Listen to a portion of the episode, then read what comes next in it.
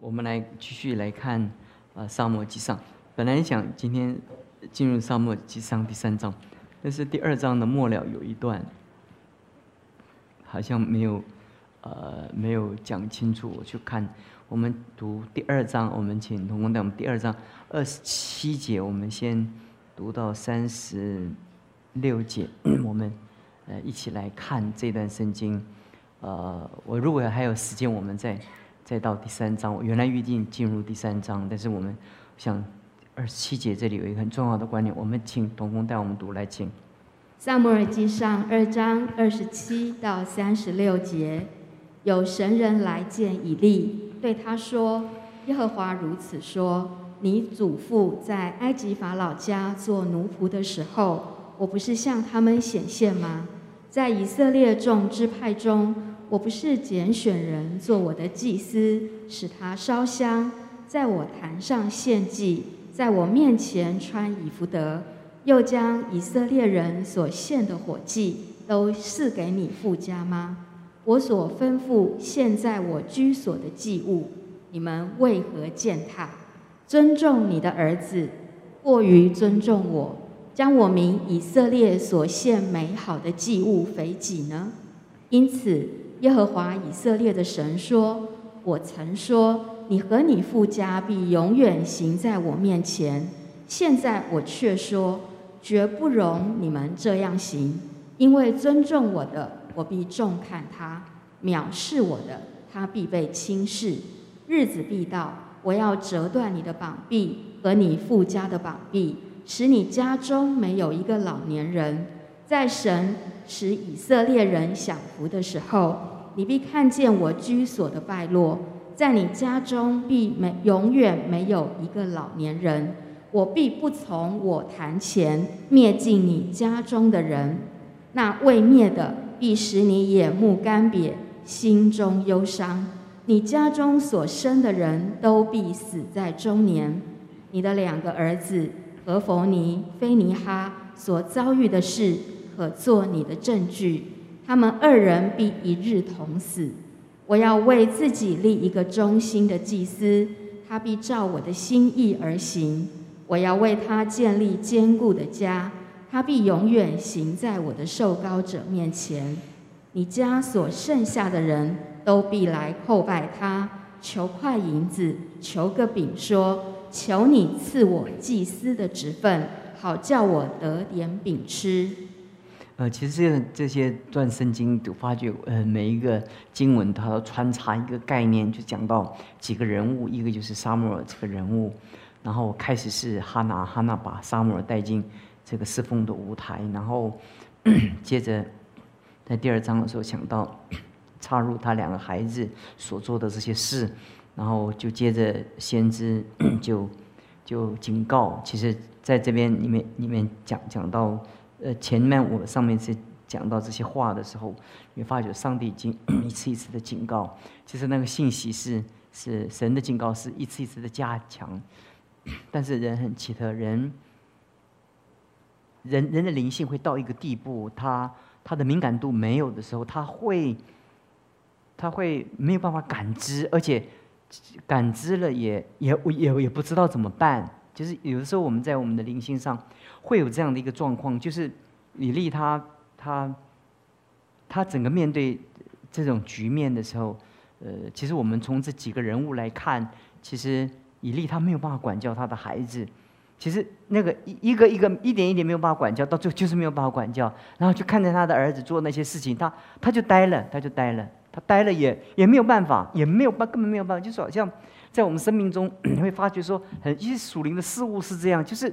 就是你你你你容许他在你生命中不断的不断出现的时候，那神一直一直提醒的时候，你会发觉提醒到一个地步的时候，那那你没有做及时的更改或回应的时候，那慢慢慢的你就觉得怎么办怎么办？开始你会焦虑，觉得怎么会这个样子，然后你会很担心，到最后神的话再强烈对你来讲，你其你完全麻木，完全麻木，因为你你你你没有办法挽回。其实我们的。我们的性格，我们的属灵的 属灵的，我们的灵性跟我们的性格，经常也就是这种模式啊。有的时候就是我们刚信主的时候，我们那个敏感度很够，稍微我们说错一句话，我们 就很难过。那那呃，我们做错一件事就更伤心了。然后我们得罪别人，我们也就觉得不放过我们自己。别人得得罪我们，我们很快就宽容了。这是在我们灵性非常敏感度非常的高的时候，你会发觉那个那个所看出去的这个世界充满了神的眼光。可是事实上，你会发觉以利他开始被高做祭司的时候，你相信他是一个很好的祭司，因为他到这么可怜的状况之下，他还没有做坏事，你知道吗？如果我是他的话，我就把沙漠捏死了，你懂我意思吗？两岁，两岁，你搞什么啊？对不对？那但是他，他，他发觉一次一次的信息来到他，他最多就是很难过，然后 他就问沙漠说：“神到底说些什么了？”所以神沙漠就战战兢兢的说完了，说完了，哎呀，他就很无奈。其实你会发觉这个人是一个，是一个很善良的人，是一个很。很憨厚的一个长者，你会发觉他不是一个坏人，不是一个坏人。在历史中，你会发觉说他他根本不是一个坏人，所以我们可以知道，他开始做祭司的时候，一定是战战兢兢。但是就是就是他的他的整个的属灵的状况，就是一点一点的这样的丢掉，一下子一下子家庭没有顾好，哎这呃夫妻感情不好，一点一滴一点一滴，啊他那个他整个的结果是一个累积的一个结果，不是。人不是突然变成这个样子，有的时候我们会觉得说，哎，怎么怎么以以力会变得这样？到最后最后胖到一个地步，然后其实他最后怎么死的，你知道吗？因为他听见约柜被掳，他他就他就他就他就很惊吓，然后就就就脖子就断了，因为太胖了，你知道吗？放到一个地步，就是因为他的他的身体也不健康，你会发觉就整个整个，但是但是他的灵魂还毕竟还不是。沉沦的，沉沦的。你看他两个孩子很沉沦，但他本身哈还还稍微管教，也是蛮难过的。可是那个难过的过程中，就是就是很不舍，就是就是明明知道孩子不对，又不舍管他，你知道吗？管他以后觉得就又怕管太重了。有时候我们会会责备我们的孩子，就怕他失去志气，我们又舍不得责备他，但是我们责备他的时候，又怕他呃呃，就是放弃他自自己。其实。我们在哥林多后书的时候讲到保罗对教会的感觉就是这样，就是不能不说，但是说了又怕他们丧气。其实，其实有的时候就是我们在在处理这个这个这个属灵的事物的时候，以利他发生的状况就是这样。就是其实我们的孩子在我们的四周，我们的家庭在我们生命中，其实每一个家庭它往上走、往下走，它其实它都有一个脉络。其实在那个脉络不知不觉的，你你。有有有一些象征，那些象征，当他临到你的时候，所以所以前面先那个那个，他听见他听见他们二十三节的时候，他对他们说：“你们你们做这些事，他有没有听见？他听见呢。他当然听见，他知不知道？他当然知道啊。他说：你你们做这些事风声不好吗？他这怎么办呢？你你你们人得罪得人若得罪人，有有事事你们帮助他吗？”那你事事得罪神呢？你谁来帮帮你们呢？那就跟他们讲，也讲是真话了，对不对？那你弟兄姊妹来找你祷祷祷告，那那你，你你弟兄姊妹有缺陷找你祷告，那你呢？那你呢？你如果自己那传道人可怜，懂吗？传道人，呃。特别是如果你单独牧会的话，你你你上面你就是上帝人，你从旁边就是你的弟兄姊妹，最多是你的指示会。如果你还一个团队，还有同伴，属灵的同伴。但实际上，是牧师在一般传统的教会，牧师在教会里面是很孤独的。他只有他只有自己面对上帝，然后然后面面对他的指示会，在面对，因为指示会也是带带子的弟兄姊妹，他们事情做完，他们就走了。他们他们 是，可是他他面对一个结果的时候。整个情况走到这个地步的时候，我我跟你们讲过哈，呃呃，他有没有管教？有管教，但神评估他的管教，怎么怎么叫做管教？他说你你你尊重你的儿子过于尊重我，神神他有管教，但神说这件事情，你尊重你的儿子胜过尊重我。其实表面上有没有管教？有管教啊。有管教，其实这言是说，就轻轻呼呼的管教啊。而且孩子啊，你不要这样不爱主啊！你不爱主，这样怎么办呢？那转过来就哈哈哈哈，就他笑，就谈别的事情了。你有没有管教？有管教啊。可是您的管教没有那种严厉，没有那个绝对。有的时候孩子是成长成起的过程中的一种一种疏忽。但是但是问题是说，孩子他他从他从小在这个教会长大，他从来教会到不来教会，从不来教会到不信上帝，他他是有一个脉络的。他不是突然的变成，因为因为最能影响孩子信仰的，你说在所有的调查研究当中，他父母对孩子的影响是他一生中最大的。所以，原生家庭的背景中，那个那个家里的背景，对孩子在养成的过程中，他第一个接触的是非是谁给他的？父母给他的，是不是？他在成长的过程中，谁给他？他他在不知道东南西北的时候，谁给他？是父母给他。所以，他到六岁上小学的时候，或者说他三四岁上幼稚园以前，其实那个长长长段的时间是父母给他的。所以父母的那个、那个、那个形象，父母的那个相处，父母的那个互动，都打在他的灵魂的里面。所以其实可以说，这个、这个、这个社会在影响他。这个我们所以说同婚家庭啊，这个学校啊，学校，其实你真的不要担心这一些。这所有的问题都在于你必须在神的面前。你你会发现，犹太人在美美国那个信仰教育很厉害的，犹太人。他亡国了两千年，没有失去语言，没有失去圣经，没有失去对神的忠诚。你会发现，那他们怎么办呢？怎么办？就这么办呢？他们他们没有失去他们的语言，他们没有失去他们的圣经，他们没有失去他们有机会。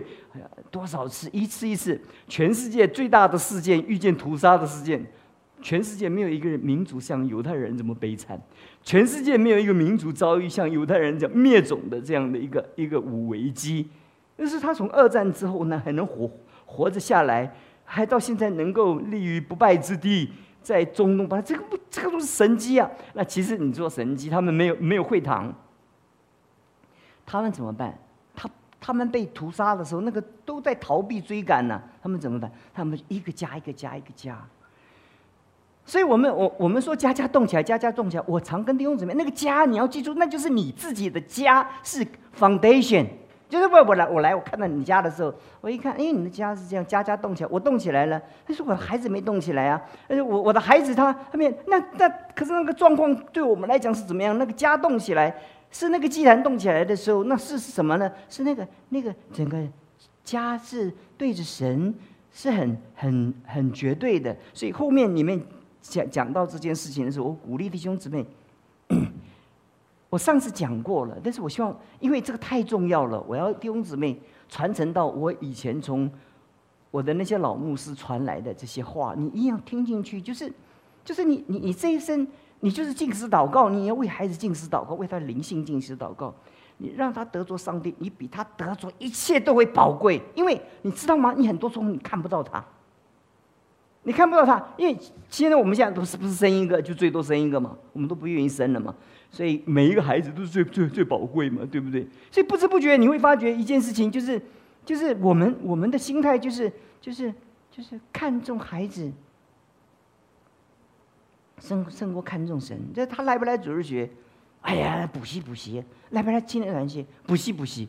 哇，一到一到考试的时候，哎呀，就是就是那个那个那个每一个都都都不来聚会了，都那我感谢主了。那如果如果只有只有只有聚会不，如果考试不来，那情有可原。但你能不能挑战他？你能不能挑战？我认识，我带领过很多的年轻人，他就是这样的忠诚。他考上雄中，考上台大，很多都是这样。我带领的年轻人，为什么呢？因为他心中有神，他知道这段时间奉献给神，他跟神祷告，让他其他读书的时间是怎么样？是有效率的。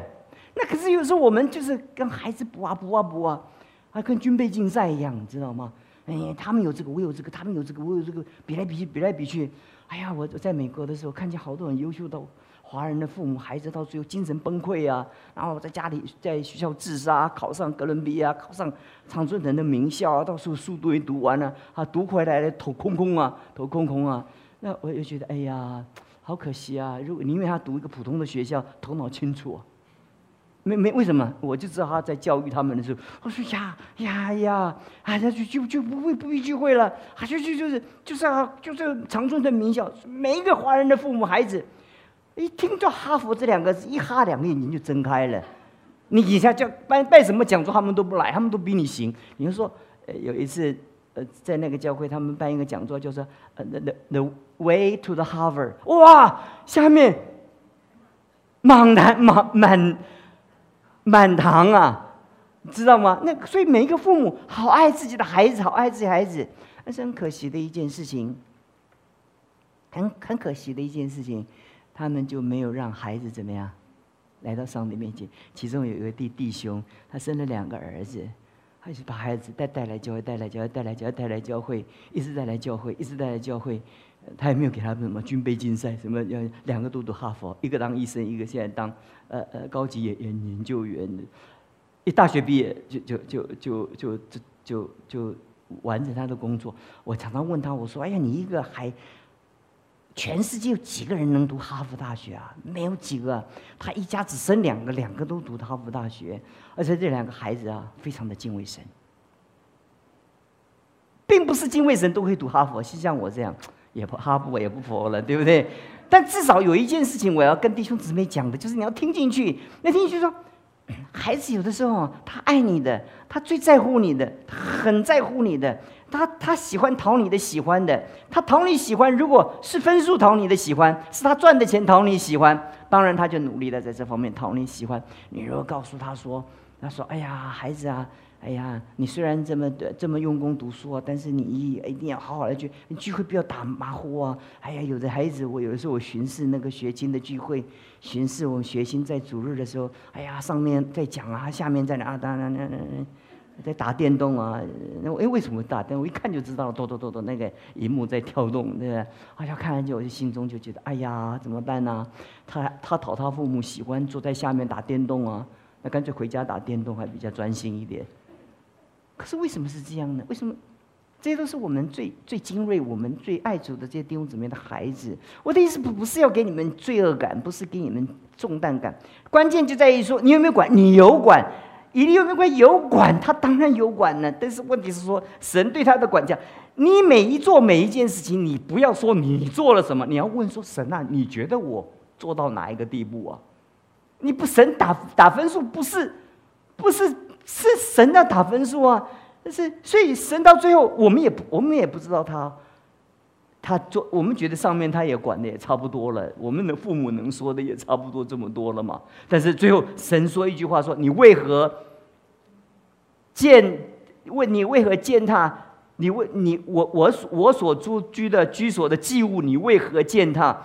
尊重你的儿子过于尊重我？哎，奇怪，他讲的话，我吩咐现在我居所的祭物，你们为何践踏？是他的儿女践踏，但神说你们。所以那个那个整个情形，就是在我们的生命当中的时候，我们会发觉说，今天我们要要挽回这个时代的时候，其实。其实，要挽回神儿女的家庭，这是很重要的。这是很重要，就是说，神儿女的家庭，就是一代一代，你孩子还趁你孩子还小的时候，你给他实施高规格的信仰教育。犹太人就是这样。会不会读书？其次，你给我好好的背圣经，好好的读圣经，很严格，很严格。每个每到礼拜五安息日的时候，全家围在桌旁。他们一起祷祷告，一起纪念他们的祖祖先在旷野里面所经过的，一起一起来读圣经啊，这些事情。如果你能够从小带你孩子，我刚刚跟你们讲，像我们这种倍数的，都是有孙子了，也来不及了，对不对？你就从孙子开始，好好带他们到神面前，为他祷祷告。其实孩子一定会啊比说他读哪一所学校最好，哪一个贵族学校最好，怎么样？你应该说他应该认识神是最好，因为人生的路途太长了。你你说你说你所看见的这些，当时就觉得好的不得了，但是但是过了若干年以后哈，就什么都不算什么了，对不对？神需要祝福他智力、智慧、能力。他的金钱，他的他的圣洁，如果如果如果这些这些我们没有把孩子带到神的面前，你你你怎么告诉他不要婚前性行为？你你怎么告诉他？你根据什么？因为大大环境就是这样随便呢？你怎你怎么告诉他婚姻要神圣？不可随随便的交往，不可随便的离婚。你你怎么教？你很难教，因为你一直脱离嘛，你一直脱离，一直脱离。所以我跟弟兄姊妹讲，就是，就是你一个环节过，一个环节过，一个环节过，一个环节，你整个就下下去了。啊，这到最后的时候，人家觉得很无奈啊，就是坐在这里，就就当当看见孩子这样的时候啊，看见孩子的婚姻这样，看见啊，就觉得心中就呐喊：那主啊，你在哪里？哎呀，主说我在这里啊。那你就说，那你我怎么会遭遇这样的情形呢？其实以利就是我们的见解。我跟弟兄姊妹讲，就是就以利就是我们的见解。但我结束讲一个概概念给弟兄姊妹听，这是我重要的概念。神说：“我曾说你和你的父家永远行在我的面前，但现在我说绝不容。”哎，哎呦，神说话，他的永远不叫永远呐。这不是很奥秘吗？对不对？这他刚刚说永远呢，所以当你得得着永远、永远的祝福，永远就那个这个永远，到底神的永远是什么永远呢？也是我们读圣经的时候，常常就就是就是没有上下文，你知不知道？就是就是神永远，神的属性是永远，他爱我们，可神的属性很多，对不对？他爱我们，但你不要忘记，他还有一个属性就是公义啊。所以很多弟兄姊妹说。啊，奉献十分之一，天上窗户。他说：“啊，奉献十分之一。”他说：“我偷窃嘞，那那这这这这又怎么算神的祝福呢？”就是很多时候我们会发觉说，很多时候我们我们常常就是抓到一句话，我们就结头结尾，我们就没有对圣经全面的一个完整的一个看见。我们不要就就如果如果他他他这个好，那那个呢？你会发觉哎，需要神的均衡。所以，你当你了解什么叫神的永远呢？不改变的时候，神永远不改变，是指什么不改变？是当我们向神委身的时候，那个不改变。那你说，你说神对我们的爱永远不改变，对不对？对啊，我们唱诗歌都是这样啊。但是问题是，神可以永远不改变，但问题是你变了。比如说，两个结婚了，那就就妻子说我永远不改变，而且她丈夫说我变了。那你不改变对我没有意义啊，没有意义啊，没有意义啊。他说：“我做妻子说，我永远爱你。”丈夫说：“我现在不爱你了。”，那跟那那那个永远对那个那个妻子说出来那个永远是没有意义的，因为那个那个意义是那个永远是它是有 cross 的，比如相交的，是不是？我神神说我永远爱你，那我们说我不要你啊。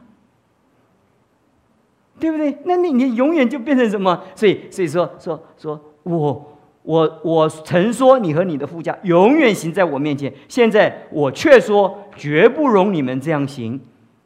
这这是我今天结论要告诉弟兄姊妹的。你你读的一些，我们我们我们讲得到，有一些是安慰的信息，有一些是责备的信息。那现在我们都不太敢讲责备的信息，因为我们知道讲道的过程中哈。当你讲责备的时候，弟兄姊妹，你就不知不觉在讲到的过程中，那里面有一种不舒服的感觉。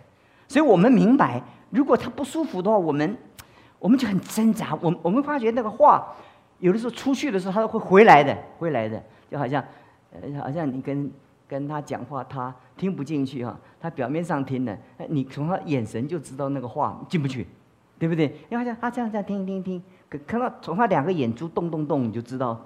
这个话是飘出去的，还是进到他的灵魂里面？那个眼睛不骗人的，不骗人的。所以在我们的生命当中，我们在结论的时候，我跟弟兄姊妹讲说，我需要弟兄姊妹在若干年之后，有一天，你还记得我今天在这里讲讲的话？你带孩子团圆，带孩子哇，去哪里去哪里？哇，孩子很爱你，非常爱你，可是。你没有办法带他进入永生。我们常跟别人说：“哎呀，我们将来永远在一起。”其实你不要以为你讲这个话是永远安定在天的，常常不是如此的。你如果我跟你讲这个话，也许很惊慌，其实你不必惊慌，因为神永远的承诺，经常是被人打碎了。